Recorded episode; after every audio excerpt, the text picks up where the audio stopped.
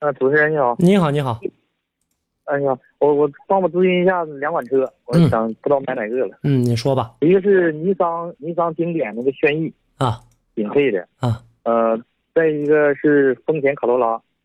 自动低配的。你没得选择，直接就卡罗拉了。轩逸的话没啥太大意思，哦而且你看的还是个经典，还是过去老款的那个，